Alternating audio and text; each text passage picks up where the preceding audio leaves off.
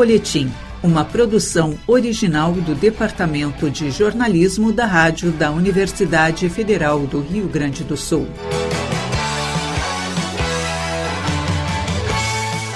Olá, ouvintes! Eu sou o jornalista Pedro Palaoro e estamos iniciando agora o Folhetim aqui na Rádio da Universidade Federal do Rio Grande do Sul e por nossas emissoras parceiras. Hoje recebo no programa o escritor, compositor e professor de literatura brasileira aqui da Universidade, Guto Leite. Recebemos ele e conversamos sobre o livro Devoção, o primeiro romance dele que saiu em 2021 pela editora Zulk. Guto, é um grande prazer te receber aqui no Folhetim. Prazer é meu, Pedro. Obrigado mais uma vez pelo convite e bora papear sobre o livro e tudo mais. Sim.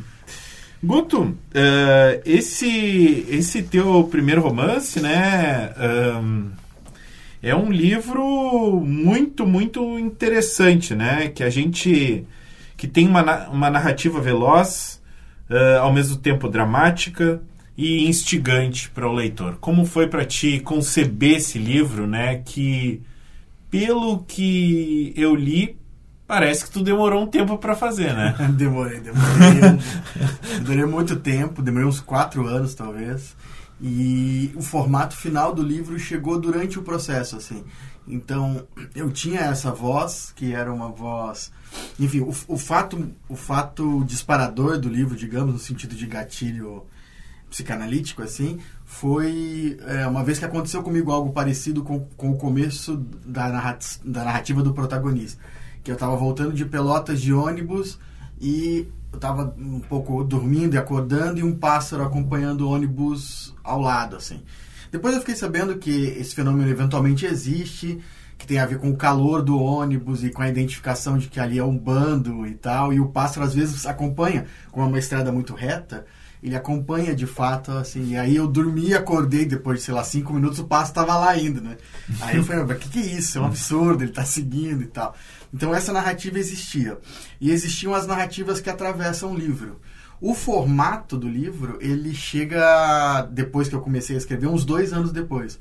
Então eu falei, ah, quem sabe eu não faço esse, essa narrativa mais filosofante, assim, essa pessoa que está no ônibus pirando, entrecortada pelas narrativas mais diretas, de vida porto-alegrense. E aí eu entrei numa segunda fase de escrita do livro, tudo isso não muito pensado, assim, mais intuitivo do que pensado.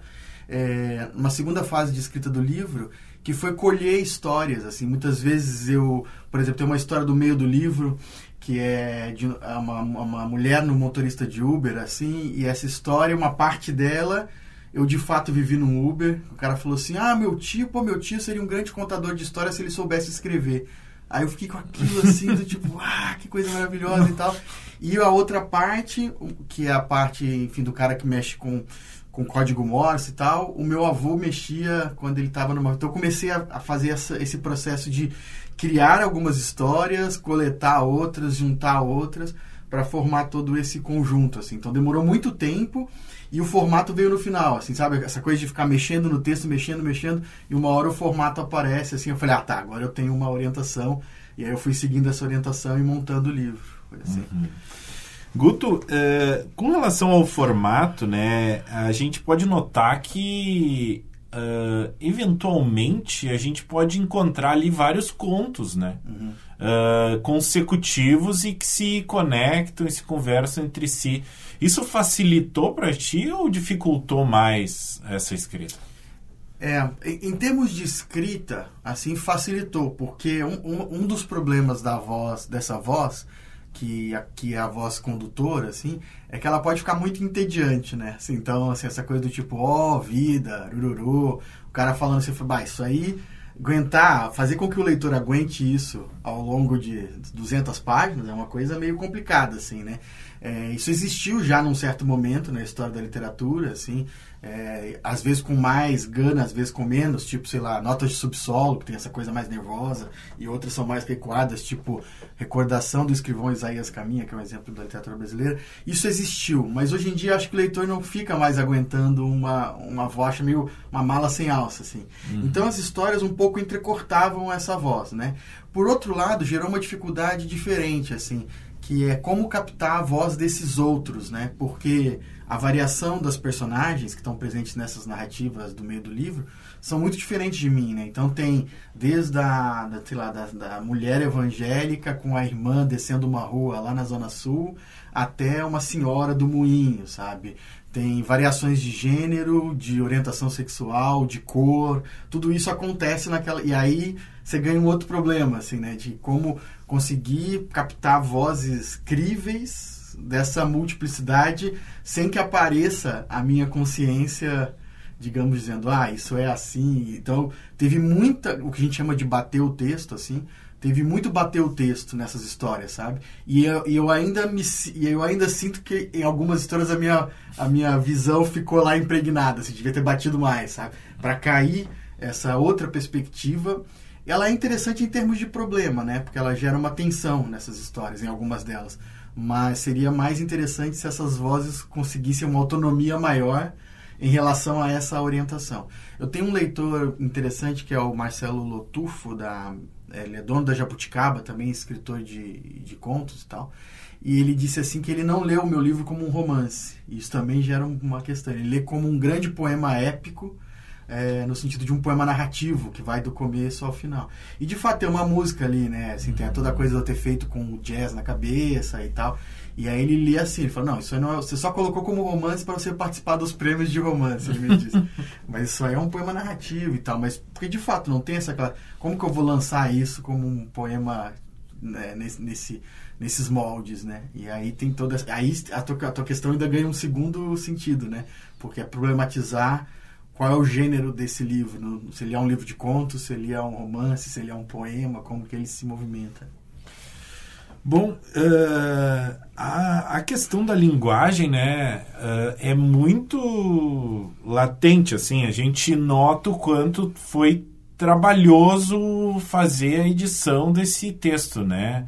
Uh, foi difícil tu encontrar essa voz que tu disse que tu tinha ela no início, mas para chegar no final dela, que trabalho foi esse, assim, né? Ah, foi, foi o mais difícil de, de tudo, assim, porque tem ali uma coisa da rima mesmo, do ritmo, deliberadamente, né? Então, assim, é, então essa ideia de que a voz da prosa abre mão desses outros efeitos, né? Que é como se fosse uma voz dobrada sobre si mesmo, que é o efeito do ritmo e tal. É, eu não abri mão disso, né? Então tinha uma coisa de encontrar o ritmo do texto, assim. E aí tem coisas é, super pitorescas, assim, que é eu escrevendo para o João Xavier, do Zuc, da, da, da, editora Zuc, e dizendo assim, não, aqui não é em uma, é numa, que tinha que corrigir o ritmo numa coisa pequena, assim, ó. E, aí, e por outro lado, é um tipo de contrato com o leitor que é um contrato em baixa, né? Acho importante também a gente pensar sobre isso, né? Que a gente teve um tempo em que a poesia, no sentido dessa exigência de encontrar é, representações que não estão exatamente na ordem do racional, essas coisas não estão muito em alta. Mesmo a ideia de uma de um livro que trabalhe mais no âmbito da poesia, isso não é muito. O, o que está em, tá em voga é o, é o romance mesmo, que conta uma história e traz um narrador e tal. E a minha ideia não, eu estou falando de uma outra coisa, né? de uma voz fugidia dentro da impossibilidade de se narrar alguma coisa e tal, né? Que tem aquela metáfora do pássaro que um pouco atravessa o livro. É, e aí eu fiquei o tempo inteiro pensando que tipo de leitor, sabe? Eu falei, nossa, mas que leitor eu tô, que leitor eu tô buscando, assim. E aí isso virou uma questão para mim durante um tempo e depois eu desencanei. Falei, não, escreve o livro, havendo leitor, não havendo leitor, o leitor vai gostar, isso eu... Porque aí eu comecei a prestar mais atenção nisso que você está falando, que é a lógica do próprio livro, que é, bom, tem uma linguagem aqui que é da ordem do poético e eu vou tentar explorar ela até o final, né? Uhum. Com falhas. bom, é, Guto, o teu, o teu texto tem uma, uma questão de cenário também interessante, que na verdade uh, tudo é muito né, passageiro, assim, como tem esse negócio do ônibus, pássaro voando, e, e aí tu fica. Uh, é um lugar assim um pouco instável, né? Uh, e ao mesmo tempo é, a gente nota em algum momento a questão aquela do livro de viagem, né, que se, que se coloca. Só que ao mesmo tempo ele não segue a lógica linear que geralmente esse tipo de história coloca, né? Então uh, como que foi, né, organizar os pensamentos, que a gente pode pensar que os pensamentos já não são algo organizado, né?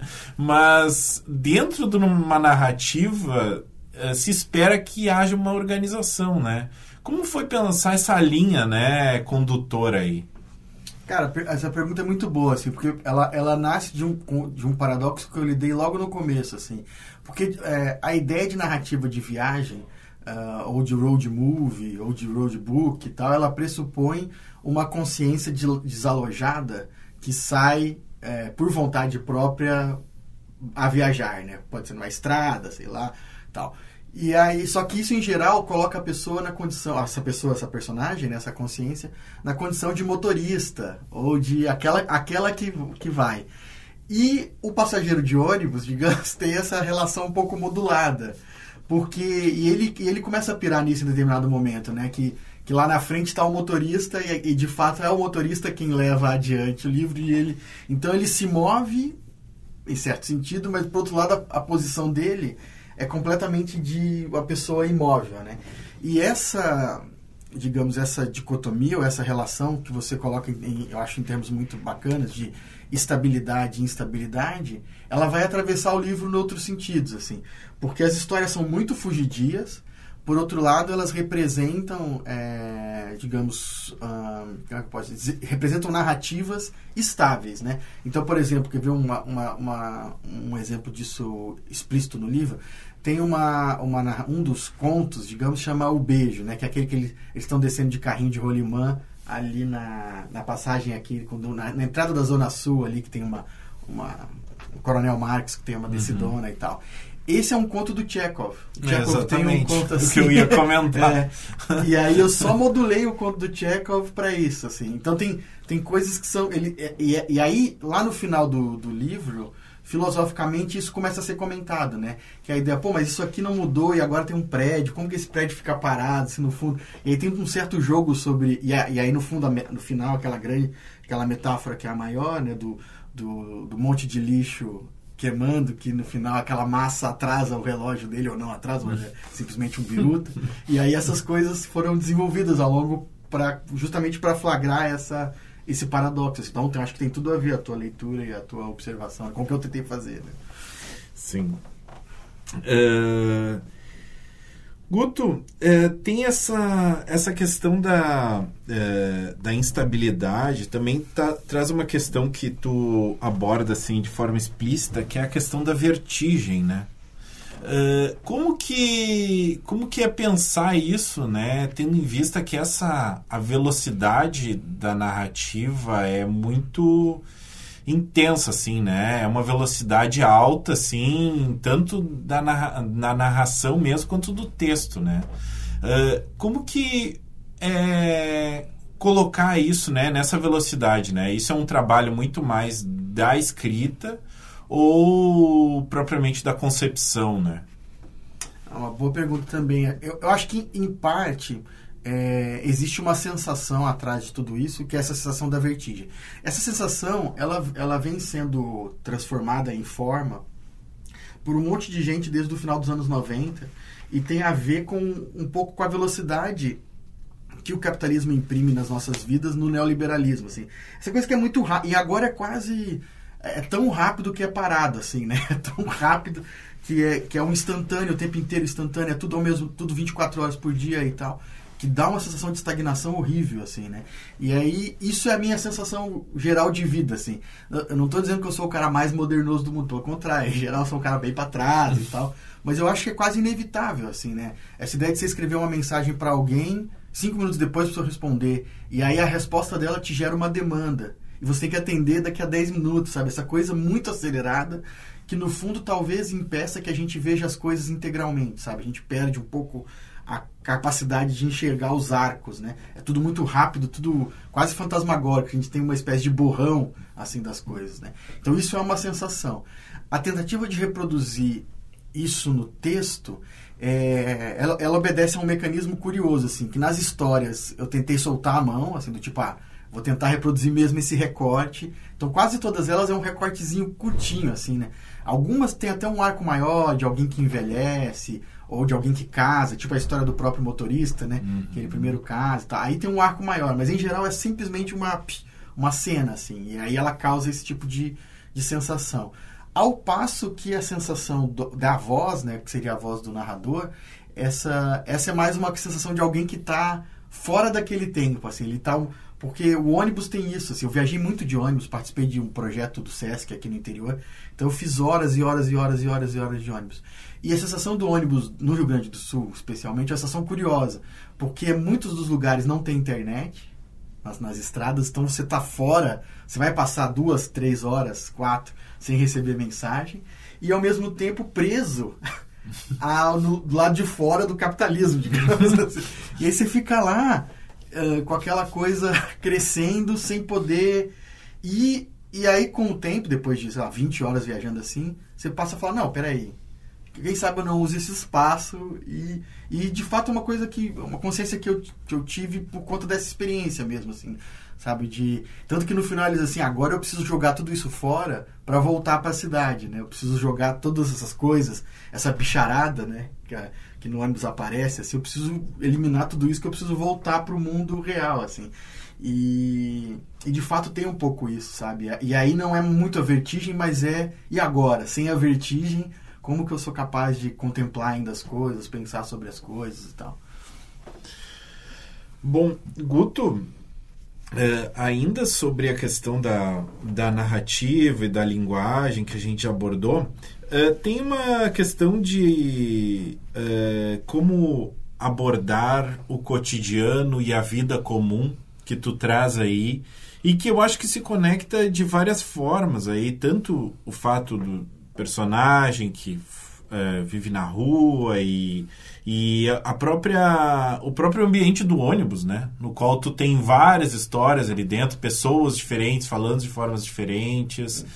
É, é, como que é pensar essas pequenas histórias e conectar? Porque isso eu acho que é o grande é, valor, né? Desse, desse livro, que é conseguir conectar essas histórias de uma forma que elas bom, faz sentido que tudo isso esteja junto, né? Nossa, eu não sei, eu não sei se eu conseguiria, não sei se eu tenho uma resposta muito muito pronta para isso assim, ou pensada para isso, né? É, o fio condutor do ponto de vista formal é essa voz. E a distância dela em relação à cidade permite a ela, do ponto de vista do, do contrato ficcional, digamos, é, costurar uh, perspectivas mais dispersas. Assim. Então, por exemplo, se essa voz estivesse dentro de um, desse, de um desses universos, ela teria um problema para juntar a perspectiva que está lá distante, né? Ou seja, tá, em que medida uma senhora do Petrópolis, provavelmente branca, né? Porque as pessoas no livro não têm cor explícita, né? É, não tem descrição assim, fulano é branco, fulana é negra, essas coisas não aparecem no livro. Então você um pouco presume a cor a partir de dados geográficos e condições de classe. É, é, um, é uma espécie de espelho da maneira como nós pre, preconceituosamente presumimos as cores e tal. Mas imagine uma senhora é, de Petrópolis e um, um menino que é, é, que mexe com lixo reciclado e com, com um caminhão que está dentro daqueles caminhões jaula para cima tal dos lixos reciclados, né? Como se eu tivesse na, muito próximo da perspectiva desse menino, é, a perspectiva da senhora já está, ela já só, ela precisaria aparecer de um jeito muito, sei lá, curvo assim, para que fosse razoável, né? E vice-versa, eu tivesse lá em uhum. Petrópolis, dentro de uma padaria de, de rico, eu teria uma dificuldade para lidar.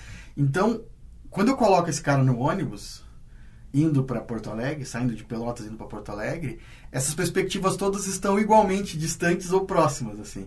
Então, uma espécie de truque, assim. Mas não foi um truque pensado, sabe? Ou seja, essas histórias, muitas delas, como eu disse, é, claro, tem toda um, um, a coisa da linguagem, né? A linguagem não vem pronta, você tem que bater a linguagem, né? E, e algumas histórias eu criei para cobrir buracos da narrativa mas muitas delas eu vivi. Então, por exemplo, essa história da padaria aí, que é uma senhora dizendo, esse bolo mudou, tal, numa padaria rica, eu estava lá ainda, então eu vi a senhora falando, mudou, não mudou, não mudou, mudou. Aí a, a, a funcionária vai para dentro e volta, é, nós mudamos a farinha. Ela falou, eu disse, como se fosse um triunfo, assim, eu tenho um paladar, não sei o quê. E, e a, a, história do menino é inventada. A história do uhum. menino da, do, do lixo reciclável, por exemplo. Então, assim, é, a maneira como algumas histórias estavam próximas de mim é, me ajudou a dar esse, esse caldo, digamos assim. Mas é, a forma com que eu consegui juntar todas, eu acho que tem a ver com essa. Eu, peguei a perspectiva e coloquei ela muito distante, se movendo muito distante. E aí essas coisas ficaram igualmente na mesma distância, assim. Aí não, não precisei forçar tanto para jogar uma história junto da outra, né?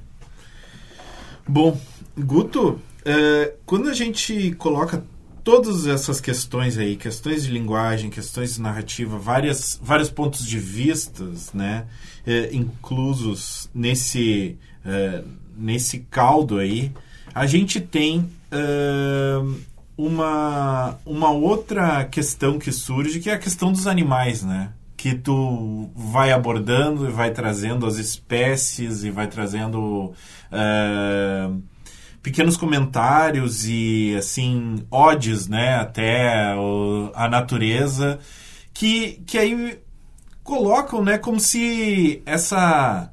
essa esse comentário sobre os animais trazem sobre a, a raça humana, né? O que é um, uma coisa até difícil, né, de tu mensurar assim, né? Porque como que tu consegue colocar, né, a um resumo da raça humana a partir de algumas histórias, né? É, é difícil, como que é difícil perguntar, mas também é difícil de, de tentar explicar, né? Como que funciona essa, essa lógica de falar de interraças, né? É, e, e, isso é uma questão que está comigo há muito tempo, desde sempre, assim, eu, pelo menos, sei lá, tem uns 20 anos que eu penso sobre isso e leio coisas sobre isso. É, eu, eu, eu, tenho um medo, e o medo veio um, uh, um pouco na pergunta da, da Ana Paula Pacheco, professora da USP, que escreveu a orelha, assim, ela falou assim, você, ela perguntou diretamente, porque de fato era um medo, ela disse, você tem uh, medo de ser regressivo o teu livro? No sentido de apontar para uma espécie de idílio primitivo em que os homens se tornem animais novamente tal. Ela perguntou isso. Eu falei eu tenho esse medo, mas, eu, mas a minha ideia é apontar para o outro lado. Isto é, a minha ideia tem a ver com reconhecer que nós, dentro do que nós chamamos de civilização, trabalhamos com é, atos, gestos e tal, que são da ordem do mundo animal e não reconhecemos isso. Ou seja, isso que nós construímos como sendo a razão, tarará, não nos levou a grandes coisas. E ao mesmo tempo, a gente faz uma série de coisas na vida cotidiana banal, assim, que é gostar ou não gostar de alguém, ir para um lugar ou ir por outro, ter um certo comportamento. Eu acho que é, há uma série de codificações que é da ordem do bicho mesmo, do mamífero, que permanece. Porque eu, eu acho um recalque muito complicado, assim, dizer assim, não, nós não somos mais bichos e tal. E aí eu me dei conta é, fazendo o livro, pela linguagem e pelas histórias, de que os bichos estão presentes, assim, em expressões, em jeitos, em tarará. Então eu, eu fiz uma pesquisa sobre todas as gírias que, que tem algum bicho no meio e tal, e, e busquei, e essas gírias aparecem na boca dos personagens, né? A maneira como, é, às vezes, em determinados lugares, a gente acha, não, aqui não tem nenhum bicho, e ali tem um bichinho, tem outro, tem outro, tem outro, tem outro. Então, ou seja, eu tentei um pouco relativizar a maneira como ideologicamente, aí para mim ideologicamente, isso é no sentido mais construído, a gente se pensa afastado do mundo animal. Como se não, natureza é uma coisa, nós somos outra. Então, em certa medida, e não foi de propósito isso, assim, no sentido mais direto de militante, tem uma discussão assim de, de antropoceno, sabe? De assim, não, uhum. beleza, a gente está aqui no debate racionais, lindos, incríveis e tal, mas nós compartilhamos o, o, o, fim da natureza com todos eles, assim, então a gente tem que ficar um pouco esperto, e eu acho que é um avanço, reconhecer em nós dinâmicas que são subracionais, que são infrarracionais, sabe? E aí a linguagem toda tem a ver com isso, né? Ou seja, quem sabe na música que esse livro constrói, a gente não encontra uma, uma possibilidade interessante de, de lidar com as coisas de um jeito menos, menos recalcado, né? Nesse sentido. Sim, com certeza. Guto Leite, eu quero agradecer imensamente a tua presença aqui. Infelizmente, estamos terminando o nosso tempo, mas eu gostaria que tu deixasse para os nossos ouvintes contatos e também te perguntar o que, que vem por aí, né? Tu é uma pessoa muito ativa, sempre com projetos uh, em andamento. O que, que temos uh, para conhecer? Bom, é, os contatos, primeiro, eu tenho um canal de YouTube mais ou menos mais ou menos ativo e tenho uma rede social, pelo menos no Instagram, que eu publico coisas sempre. Guto Leite Oficial, tanto um quanto o outro. No Facebook eu tô um pouco mais afastado. Enfim, eu tô achando que é meio, meio velha assim, essa rede, no sentido do, do, do que eu gostaria. É, vem pela frente. Uh, eu, tô, eu tô mais distante da música, assim, porque eu, enfim, lancei aquele disco também, Máquina do Tempo, em 2011. Aí teve participação da Elza Soares, né? É, foi uma das últimas participações dela inéditas, antes dela falecer, em janeiro de 2022. Então estou um pouco mais afastado, estou compondo aqui e ali, fiquei um tempão sem compor. Voltei a compor agora no show do Bebeto, em homenagem ao Bebeto Alves que teve. Então, uhum. meio que dei uma afastada da música, mas estou trabalhando nos bastidores. E tem um livro novo que vai sair pela Zulk, que por enquanto se chama E Outros Poemas, o nome do livro é esse, que é um livro de poesia, que deve sair em outubro ou novembro, assim, vou entregar agora em julho, e aí a poesia mesmo, não disfarçada, igual tem devoção, poesia assumida, é, voltando para essa categoria, digamos, de produção que me, enfim, que me, que me deu um monte de alegria e tal, e, e aí. E tem alguns projetos de romance, mas estão todos assim com 15, 20 páginas. Então vou esperar. Como eu demorei quatro anos para escrever esse aí, vou esperar mais uns anos para saber o que, que é que vai pintar dessas outras narrativas. Né? Tá certo. Muito obrigado, Guto. Foi ótimo conversar contigo. Eu que te agradeço, Pedro. Muito legal mesmo, muito bacana. Hoje, no Folhetim, conversamos com o escritor, compositor e professor de literatura brasileira aqui da URGS, Guto Leite.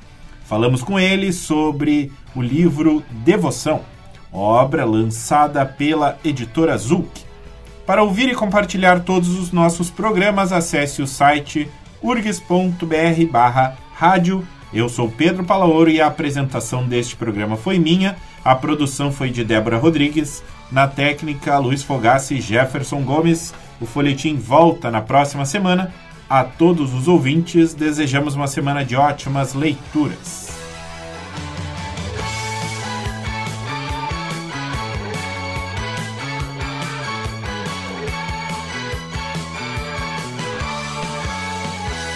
Folhetim, uma produção original do Departamento de Jornalismo da Rádio da Universidade Federal do Rio Grande do Sul.